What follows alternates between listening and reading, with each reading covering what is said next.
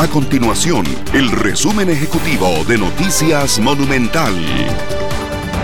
Hola, mi nombre es Fernanda Romero y estas son las informaciones más importantes del día en Noticias Monumental.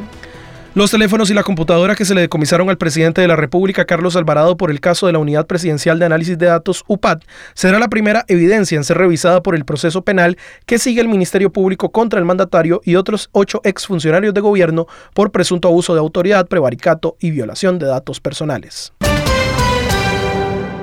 El candidato presidencial del Partido Liberación Nacional, José María Figueres, aventaja a Linet Saborío, aspirante presidencial del Partido Unidad Social Cristiana, en la intención de voto, según la última encuesta del Instituto de Estudios en Población y Despo de la Universidad Nacional.